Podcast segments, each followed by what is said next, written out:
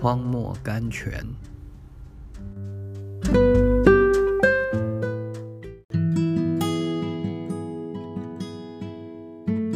五月三十一日，好像和捆道时收藏。约伯记第五章第二十五节，有一个人提出了关于拆卸古老海船的报告。他说，旧船木料质地之所以加良，不仅因为年代久远，而且还因为船只曾在海上历受了种种的磨练，以及它所接触的海水所在的各种货品，使它发生了化学作用。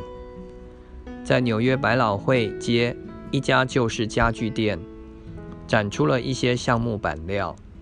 这些板料取材于一艘具有八十年历史的旧船的横梁，其色泽之美、纹理之精致，吸引了许多市民的注意参观。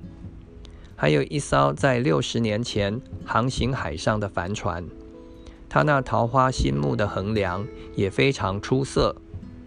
悠长的岁月和航行的历史，使木料气孔紧缩，颜色变深。它坚韧的质地、古趣盎然的色泽，可与中国古瓶比美。这木料如今在纽约一位富豪的客厅里制成了一个小小的暖阁，成为客厅中的尊贵之地。由此看来，那些不经磨练。悠悠忽忽虚度一生的人们，和那些曾经沧海载负过各种货物、侍奉神而帮助人的基督徒，在性质上具有极大的差别。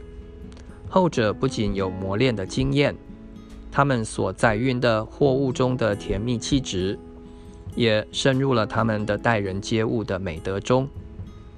太阳虽下了地平线，其实并未消逝。他离去以后，天上仍有整整一个小时的光亮。一位伟人和艺人去世之后，他的踪迹虽逝，但他的音容宛在此世。他虽死了，他身后留下的一切对世有贡献的事物，虽死犹生。皮丘，法国文豪雨果过了八十岁以后，他以下面的一段名言来表达他的心意：说。我感觉到未来的新生命，我像一度曾经数度砍伐的森林，而新的萌芽充满了前所未有的活泼生机。我升向天空，阳光照在我的头上，大地给我丰富的活力，天的光明四照，使我看清了神秘的宇宙万象。你说灵魂不过是肉体力量的延长。那么，为什么我的体力已开始衰退，而我的灵魂变得更为光明？冬季已临到我的头上，永恒的春季却在我的心头。此刻，我呼吸着紫丁香、紫罗兰和玫瑰花，就像在二十岁的时候一样。我越接近人生的终点，越能听清楚四周欢迎我的交响乐，欢迎我前往那不朽的世界。这虽属神奇，但道理却十分单纯。